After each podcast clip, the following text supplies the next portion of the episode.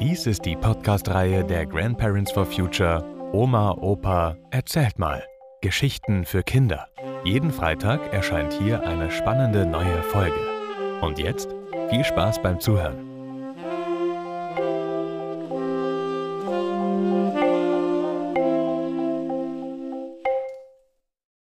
Demokratie retten. Was heißt das? Da gehen auf einmal tausende Menschen, ja Millionen von Menschen seit Wochen auf die Straße. Und was wollen die? Die Demokratie retten. Das müssen wir uns doch mal genauer anschauen. Das Wort Demokratie kommt aus dem Griechischen, von Demos, das Volk, und Kratein, herrschen. Das Volk herrscht. Was bedeutet das denn? Also eine Demokratie ist eine Staatsform, also eine Form, wie ein Land regiert wird.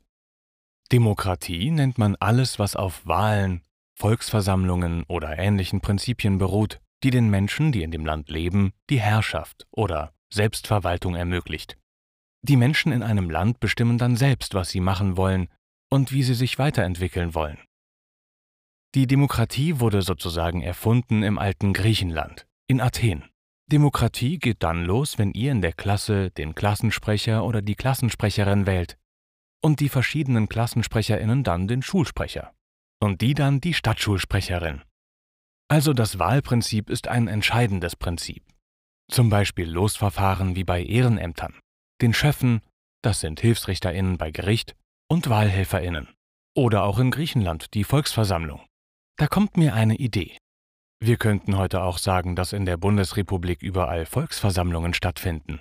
Menschen ganz unterschiedlicher Einstellung, die in ganz unterschiedlichen Parteien sind, die in unterschiedlichen Kirchen oder Religionsgemeinschaften sind, gehen gemeinsam auf die Straße. Leider gibt es bei unseren Demonstrationen, die wir mal Volksversammlungen nennen, keine Abstimmungen und Entscheidungen wie früher im alten Athen. Das ist in unserer Verfassung, dem Grundgesetz, nicht vorgesehen. Sonst könnten wir sagen, Millionen Menschen haben gegen rechts abgestimmt. Eigentlich schade, oder? Aber warum gehen die denn auf die Straße? Also überall steht zu lesen, gegen rechts. Wir können das auch konkreter sagen. Gegen die AfD. Wer ist nun diese AfD? Die AfD, Alternative für Deutschland, wurde von Professoren und Wissenschaftlern gegründet, die etwas gegen die Europäische Union hatten. Die wurden dann im Laufe der Jahre rausgeschmissen und durch radikale Rechte ersetzt. Sie ist eine politische Partei, die zurzeit in Umfragen die zweitstärkste Partei in Deutschland ist.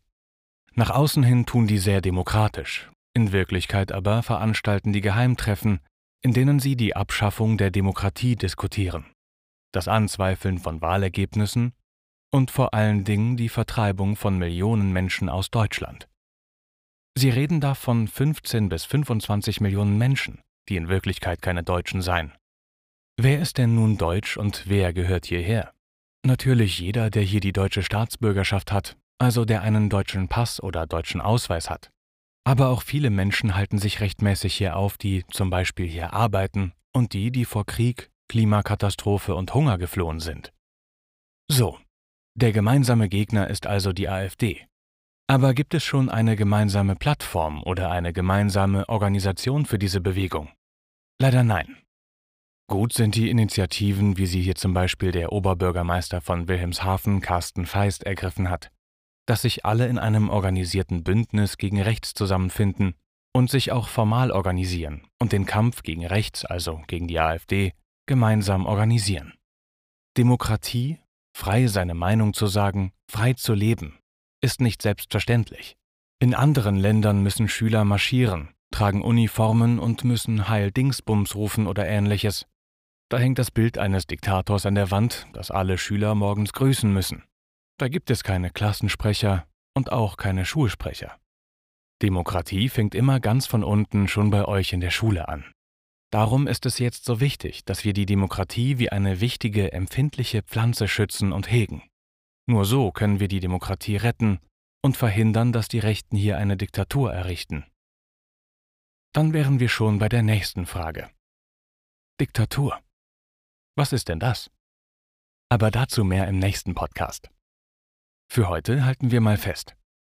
Ohne Demokratie könntet ihr euch auch nicht frei bewegen, frei das machen, was ihr gerade machen wollt, frei den mögen, den ihr nun gerade mögt, frei sagen, was ihr nun sagen wollt.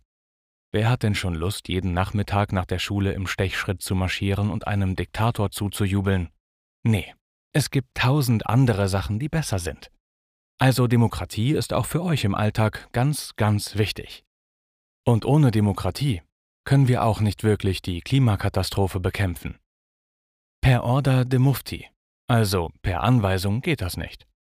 Da jeder Bürger da irgendwie von betroffen ist, sei es nun mit seiner Heizung, mit seinem Auto oder mit seinem Herd, geht das nur, wenn das alles demokratisch besprochen und verabschiedet wird. Ohne Demokratie gibt es also auch keinen Klimaschutz. Ohne Demokratie und ohne Klimaschutz wird es hier in Deutschland aber ganz schön ungemütlich. Und das wollen wir alle nicht.